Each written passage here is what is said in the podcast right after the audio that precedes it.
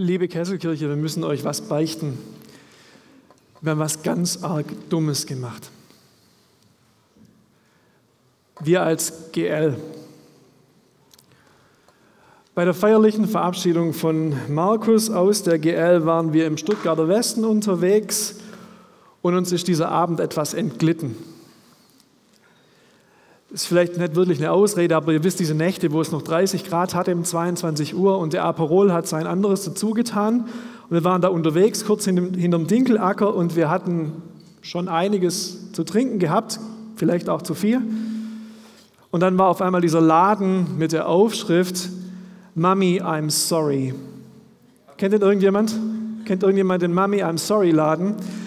Ja, und dann sind wir da reingegangen, haben uns angeguckt und Markus hat die Kreditkarte auf den Tisch gelegt und ich muss euch ganz ehrlich sagen, arg viel mehr weiß ich nicht. Ich weiß nur, was jetzt quasi von dem Abend übrig geblieben ist. Markus, willst du bei dir mal anfangen vielleicht und sagen, was es bei dir war? Markus? Sarah, also, ja, genau. Ja, wisst ihr, das sind auch entspannte Orte. Jan? Ja, also ihr merkt, er wollte nicht so viel schwarz haben, deshalb ist einfach eher so ein bisschen. Chris? Oh, ja. Ich sage es euch ehrlich, die Kesselkirche auf dem Herzen. Ja, und wie war euer Sommer so? Einfach. Diese Frage, wie war euer Sommer so, haben wir letzte Woche wo manche von euch schon hier waren, weil sie gedacht haben, es geht schon am 10. los. Aber leider erst 17. haben wir auch dem Gesamtleitungsteam gestellt. Wie war dein Sommer so? Und wir haben es verknüpft mit einer zweiten Frage. Gab es in diesem Sommer irgendwann so einen Moment, wo dir Gott vielleicht so auf die Schulter getippt hat und gesagt, hey, mit diesem Bild, mit dieser Zeile, mit diesem Blick gebe ich dir irgendwas für die Kesselkirche in der neuen Saison mit, wo wir in die Martinskirche umziehen, wo wir Kooperationen eingehen. Und Leute, da ist richtig was rumgekommen. Wir haben total viele Dinge gehört, die Menschen erlebt haben, wie schön, aber auch einiges, was Gott uns ins Stammbuch geschrieben hat. Und ja, unser Family Sommer war auch richtig cool. Wir waren Dolce Vita in Bella Italia und zum Schluss auf der Rückfahrt noch ein Zwischenstopp in der Città dell'Amore. Wisst ihr, Ro Verona? Ja, nicht Paris, Verona ist die Stadt der Liebe. Stadt von Romeo und Julia, Stadt der Arena und ihrer Opernfestspiele und Stadt mit einem eindeutigen Auf die Schulter-Tipp-Moment bei mir. Und zwar genau den hier, diesen Schultertipp-Moment meine ich. Astra, eines der ältesten Kinos in Verona. Von der Laufdistanz vielleicht eine Minute entfernt von der großen Arena und den Touristenströmen. Und ihr seht vielleicht diesen Bauzaun da davor. Astra ziemlich in die Jahre gekommen. Kein Dolby Surround, nichts 3D. Ziemlich, ziemlich abgehalfter dieses Kino. Renovierung dringend notwendig damit der Kinogenuss auf Höhe der Zeit bleibt, damit die Performance im Kino wieder stimmt. Stört euch der Ton gerade so ein bisschen? Ihr guckt teilweise irritiert. Wir warten einfach, bis die Frequenz, wir schwätzen aber weiter, bis die Frequenz gefunden ist. Leute, was war notwendig? Die absolute Entkernung. So sieht Verona Astra Kino von innen aus. Und an der Stelle habe ich mich an eine Passage aus einem richtig coolen Buch erinnert. Und ich habe gedacht, das ist mein Schultertipp-Moment. Ich lese euch das kurz vor. Ihr dürft gerne so die Augen schließen und überlegen, ob das für euch auch passt. Dort steht in diesem Buch, während ich bereits bei weit geöffnetem Fenster im Bett liege, frage ich mich, was Gott eigentlich für mich ist. Viele meiner Freunde haben sich schon lange von der Kirche abgewendet. Geh mir weg mit Gott, sagen leider die meisten. Ich sehe das anders. Egal ob Gott eine Person, eine Wesenheit, ein Prinzip, eine Idee, ein Licht, ein Plan oder was auch immer ist, ich glaube, es gibt ihn. Gott ist für mich so eine Art hervorragender Film wie Gandhi. Mehrfach preisgekrönt und großartig. Und die Amtskirche ist lediglich das Dorfkino, in dem das Meisterwerk gezeigt wird. Die Projektionsfläche für Gott. Die Leinwand hängt leider schief, ist verknittert, vergilbt und hat einige Löcher. Die Lautsprecher knistern, manchmal fallen sie sogar ganz aus. Man sitzt auf unbequemen, quietschenden Holzsitzen und es wurde nicht mal sauber gemacht. Wer aber genau hinsieht, der erahnt, dass es sich doch um ein einzigartiges Meisterwerk handelt. Die Vorführung ist mies, doch ändert sie nichts an der Größe des Films. Leinwand und Lautsprecher geben nur das wieder, wozu sie in der Lage sind. Das ist doch völlig menschlich. Gott ist der Film und die Kirche ist das Kino, in dem der Film läuft. Ich hoffe, wir können uns den Film irgendwann in bester 3D- und Stereoqualität unverfälscht und in voller Länge angucken. Kesselkirche, schöner Schultertipper am Beginn der Saison, oder? So kurz vor dem Umzug in die Martinskirche, schöne neue Räume, nur ein paar Schritte über die Straße hinüber, deutlich verbesserte Vorführung ahead. Mehr Platz, ein riesiger Kaffeebereich, eine funktionale Großküche, neue Technik, schicke Detaillösungen, Multifunktionalität. By the way, wer sich davon selbst ein Bild machen möchte, heute herzliche Einladung nach dem Gemeindeleben. Machen wir einfach gemeinsam einige Führungen da drüben und ihr könnt euch angucken, was uns erwartet. Martinskirche, der Raum, in dem wir den großartigen Gottfilm mit vereinten Kräften auf ein neues Performance-Level heben können. Das war der Schultertipper. Bis ich zu Hause in der Vorbereitung für den Leitungstag letzte Woche einfach mal Astra Kino Verona gegoogelt habe. Nix Kernsanierung, nix Performance Upgrade. Mittlerweile sieht es dort so aus. Bei den Sanierungsarbeiten wurde unter dem Kino ein verborgenes zweites Pompeji gefunden. Der Architekt schreibt, schon zu Beginn der Ausgrabungen bestätigt sich die Außergewöhnlichkeit des Komplexes von noch unbekannter Funktion aus der römischen Kaiserzeit, erhalten im Bauch des ehemaligen Kinos. Über einen Meter hoch erhaltene Mauern mit Mosaiken, verzierten Zementböden, mit Fresken bemalte Wände sowie Heizungsanlagen im Boden und in den Wänden. Aber die Überraschungen enden hier nicht. Wie auch in anderen städtischen Kontexten scheint ein Feuer der Benutzung des Komplexes ein Ende gesetzt zu haben und enthüllte Szenarien, die normalerweise in den berühmten vesuvianischen Städten, also eben Pompeji und so weiter, zu finden sind. Eingestürzte Deckenreste, verkohlte Holzmöbel in einem Raum mit noch prächtigen Farben der intakten Wandfresken aus dem zweiten Jahrhundert nach Christus.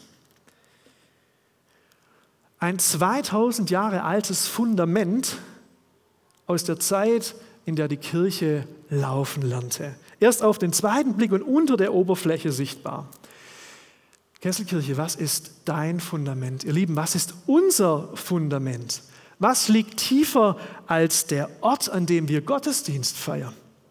Was verbindet Stiftskirchen, Gemeindehaus, Witzemann, Nordbahnhofstraße, Waldheim und die neue Martinskirche. Was trägt und kennzeichnet uns als Gemeinde unabhängig von Gebäuden und Performance-Upgrades? Was ist das verborgene Pompeji der Kesselkirche?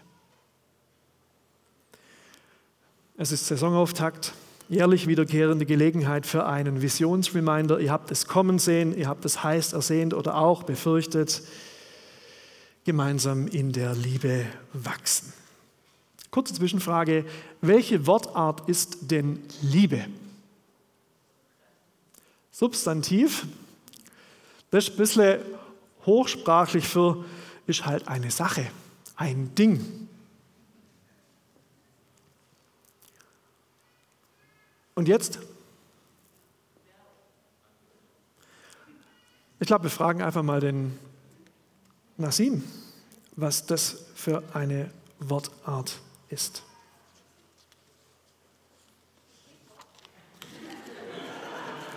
Stich. Ja, habe ich auch gedacht. Komisch, hier ist ein bisschen anders.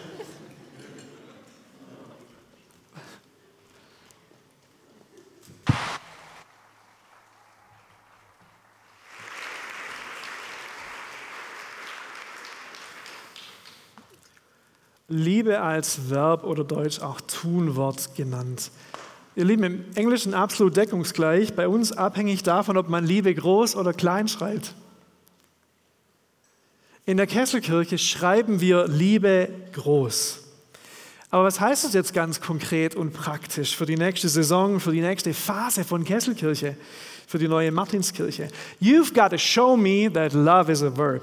Zeig mir, dass Liebe für dich ein Tunwort ist. Wie zeigen wir das denn unseren Partnerinnen und Partnern in der Martinskirche und uns gegenseitig, dass für uns Liebe kleingeschrieben wird, weil wir es groß machen wollen? Ich wage eine erste Vermutung, wie wir das in den nächsten Tagen, Wochen, Monaten, Jahren durchbuchstabieren können. Und die hat mit diesem Buch zu tun, Wer hat das alles vielleicht, welches Paar hat es zum Traugespräch geschenkt bekommen und nie wieder reingeguckt? Ja, das ist doch wie die Traubibel, gell? die verstaubt dann auch irgendwann. Es gibt unterschiedliche Ausgaben, es gibt die verschnörkelte, es gibt die für wenig Leser, meistens nehmen sich das die Ehemänner dann vor, das mal zu lesen.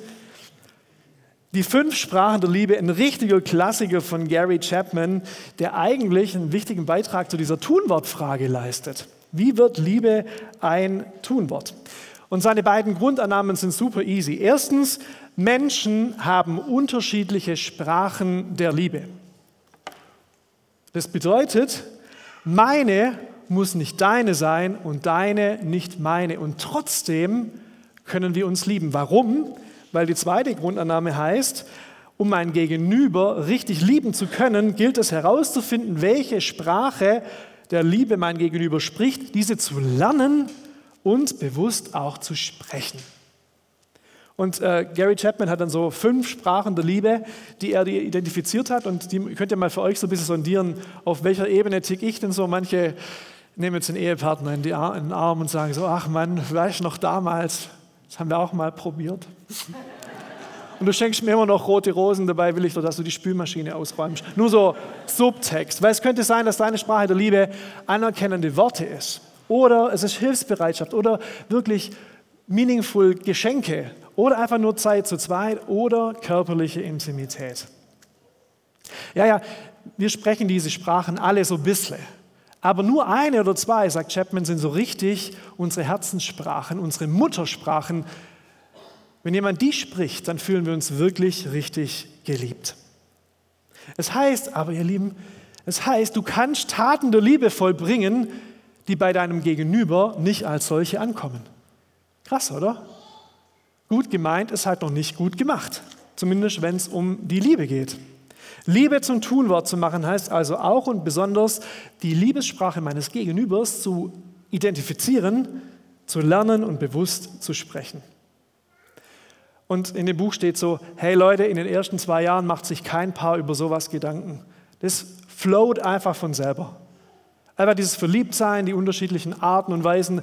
Da schreibst du Briefe, ohne später tippst halt eine WhatsApp oder so oder überhaupt noch. Da nimmt man sich irgendwie noch mehr Invest in, diese, in dieser Zeit. Aber je später, desto mehr Invest notwendig. Und je unterschiedlicher die beiden Partnerinnen, die beiden Partner sind, dann wird es richtig schwierig. Love is a verb, Liebe ist ein Tunwort. Schwäbisch, Liebe ist Geschäft. Und das findest du jetzt ganz schrecklich unromantisch. Aber dass Liebe auch Arbeit bedeutet, das macht sie nicht weniger wertvoll, sondern im Gegenteil, das wertet sie auf. Wo wir Invest reinstecken, das ist uns wichtig. Wenn die rosa Wolken sich langsam verziehen, dann entdecken wir auch Dinge im anderen, die uns Mühe machen, die uns Kraft kosten, die uns gegen den Strich gehen. Aber Liebe ist so viel mehr als verliebt sein. Liebe ist kein Sprint, sondern ein Marathon. Leute, die Lebensweisheiten, sie reißen nicht ab heute Morgen. Ihr dürft gerne mitschreiben, ist kein Problem. Und Liebe braucht eine Strategie, um es zuzuspitzen. Welche Sprache der Liebe spricht die Nordgemeinde? Nachher stellt sich uns die neue Partnerin, äh, Pfarrerin in Nord vor, die Stefanie Hecke. Und ich werde sie genau das fragen. Steffi, was denkst du, was für eine Liebessprache hat deine Gemeinde? Die ist ganz frisch da. Ich weiß, ob sie schon was sagen kann, aber spannend, mal nachzufragen und nicht zu antizipieren. Und wie können wir als Kesselkirche der Jugendkirche liebevoll begegnen? Was brauchen die von uns? Kooperation kostet Kraft und Kooperation bedeutet immer auch Kompromiss. Und jetzt stellt euch vor, es ist der 15.10. und wir sind drüben in der Martinskirche. Ihr Lieben, da kommt kein Kesselkirchen-Trailer, da spielt die Orgel. Dann gibt es einen Einzug mit dem Landesbischof, mindestens zwei oder drei im Talar. Wir laufen da rein und dann gibt es eine Grußwortflut im Anschluss. Ein Marathon und der Nordposaunenchor begleitet das Luftballonsteigen mit Segen zum Ende. Du schmunzelst? Wie schmunzelst du? Schmunzelst du nach dem Motto, ach, haben wir glücklicherweise hinter uns oder so? Es fühlt sich nicht wie ein ganz normaler Kesselkirchengottesdienst an, der 15.10. Und es liegt vielleicht für dich und für mich manches auch außerhalb unserer Komfortzone. Kooperation bedeutet immer auch Kompromiss. Und die Frage ist nicht, schmunzelst du, sondern wie schmunzelst du? Unsere musikalische Sprache der Liebe seht ihr hier. Die Sprache der Nordgemeinde unterscheidet sich grundlegend, wenn es um Musik geht, von unserer Sprache der Liebe. Orgel und Posaunenchor brauchen wir als Kesselkirche eigentlich nicht. Aber in der Nordgemeinde werden sie und die, die sie bedienen, geliebt und wertgeschätzt. Also schmunzeln wir eben nicht überheblich, sondern voll liebevollem Wohlwollen. Weil Liebe für uns ein Tunwort ist als Kesselkirche, weil wir die Sprache der Liebe des anderen ehren und sprechen wollen. Und so singen wir aus vollem Herzen mit und schauen klatschend den jenseits des Pragfriedhofs, begleitet von Bläsermusik in schwindenden Luftballonen hinterher. Kooperation bedeutet immer auch Kompromiss. Kooperation kostet Kraft. Liebe ist Geschäft. An dieser Stelle Amen zu sagen wäre absolut möglich, aber komplett fatal. Möglich, aber fatal. Einfach zu sagen, wir machen Liebe zum Tunwort, schreiben es klein, um es groß zu machen. Liebe. Kann jemand das untere Wort bestimmen, mal kurz? Jetzt fällt noch was? Singular oder Plural? Singular. Imperativ Singular. Aus Romantik gesättigtem Substantiv wird die Verbform Imperativ Singular. Aus nice to have wird ein Befehl mit einem Ausrufezeichen dahinter. Kesselkirche, dann mach mal. Show me that love is a verb. Liebe ist halt Geschäft. Und so wird Liebe und Lieben zielsicher erst zum Kampf und dann zum Krampf. So wird Liebe zielsicher erst zum Kampf und dann zum Krampf. Wenn wir denken, wir könnten die Motivation, die Kreativität, die Kraft für Liebe als Tunwort allein in uns selbst finden, dann wird Liebe und Lieben zum Kampf und zum Krampf. Johannes, Verfasser des vierten Evangeliums, mehrere Briefe und der Offenbarung würde uns ziemlich auf die Finger klopfen, wenn wir dort stehen bleiben würden. Wenn sich einer in der Bibel mit Liebe auskennt, dann er. Er schreibt in seinem ersten Brief, ihr Lieben, lasst uns einander lieb haben. Denn die Liebe ist von Gott und wer liebt, der ist aus Gott geboren und kennt Gott. Darin besteht die Liebe, nicht, dass wir Gott geliebt haben, sondern dass er uns geliebt hat und gesandt seinen Sohn zur Versöhnung für unsere Sünden. Ihr Lieben, hat uns Gott so geliebt, so sollen wir uns auch untereinander lieben. Und jetzt kommt's, lasst uns lieben, denn er hat uns zuerst geliebt. Und jetzt macht so ziemlich jedes Lied, das wir gerade gesungen haben, absolut Sinn. Du hast uns zuerst geliebt. Lasst uns lieben, denn er hat uns zuerst geliebt. Ist dieses zuerst ein zeitliches zuerst, also erst dann auch, aber ich glaube, es heißt Auch und vor allem lasst uns lieben aus der Kraft von Gottes Liebe. Und deshalb braucht unsere Gemeindevision eine stille, kleine, aber unglaublich zentrale Ergänzung und Präzisierung.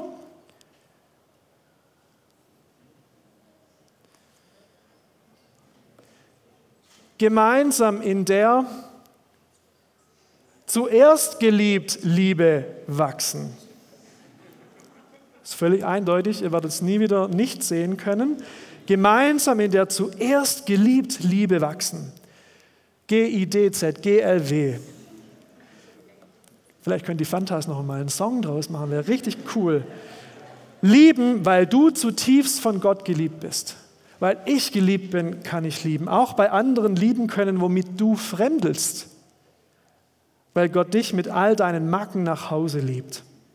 Weil er in Jesus deine Sprache, meine Sprache der Liebe gesprochen hat, kannst du, kann ich Fremdsprachen lernen und sprechen gemeinsam in der zuerst geliebt Liebe wachsen.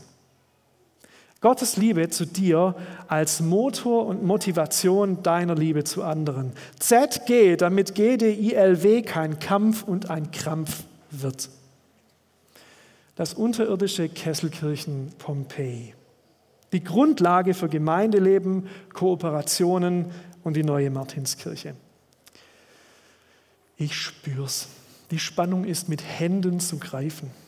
Es bleibt nur noch eine letzte Frage. Was um alles in der Welt hat der feuchtfröhliche GL-Ausstand von Markus Frasch nun damit zu tun?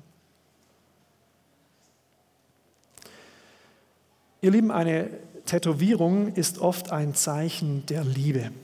Ein Datum, ein Name, ein Bild, ein Lebensmotto, manchmal auf Latein und keiner weiß dann mehr, was es heißt. Tinte unter der Haut als Zeichen für ewigen Wert, für echte Liebe. Und in Jesaja 49 sagt Gott zu dir und zu mir: Schau her, in meine Handflächen habe ich dich eingeritzt. Gott hat ein Tattoo und es trägt deinen Namen. Dein Name in Gottes Handfläche, nicht irgendwo unter der Kleidung versteckt, nur im Sommer sichtbar, sondern in seiner Hand. Immer sichtbar, stets präsent bei allen Handgriffen. Wahre, echte, unverbrüchliche, stolze Liebe. Und Joni Jonas hat ein wunderbares Lied dazu geschrieben, das heißt Gravur. Und dieser zentrale Satz aus dem Jesaja-Buch hat er so übersetzt: Wie auf dem Rücken einer Uhr hast du es in mein Herz graviert, dass du mich liebst. Dein Name in Gottes Hand, seine Liebe auf deinem Herz, wahre, echte, unverbrüchliche, stolze Liebe. Dich von Gott lieben lassen. Seine Liebe nicht nur verstanden haben mit dem Kopf, sondern im Herz spüren. Geliebt lieben ohne Kampf und ohne Krampf. Aus geliebter Gelassenheit heraus diese neue Saison und alles, was kommt, aus der mit deinem Namen tätowierten Hand des liebenden Vaters empfangen. Lasst uns lieben, denn er hat uns zuerst geliebt. Gemeinsam in der zuerst geliebt Liebe wachsen. Und so laden wir Gott und insbesondere seinen Heiligen Geist ein, uns wachsen zu lassen. Denn die Liebe Gottes ist ausgegossen in unsere Herzen durch den Heiligen Geist, der uns gegeben ist. Ich würde noch mit uns beten. Vater, wir brauchen deine Motivation und deine Kraft als Motor für unsere Liebe. Danke für deine unverbrüchliche, echte, feste Vaterliebe zu mir und zu jedem Einzelnen. Danke, Heiliger Geist, dass du das Transportmittel für die Liebe des Vaters bist. Und wir laden dich ein, dass du das heute und an allen Tagen, die kommt, dass du das in uns wahr machst, dass wir spüren, wie sehr uns der Vater liebt. Dass wir nicht kämpfen müssen und nicht krampfen müssen, sondern dass wir das, was uns durchfließt, weitergeben können.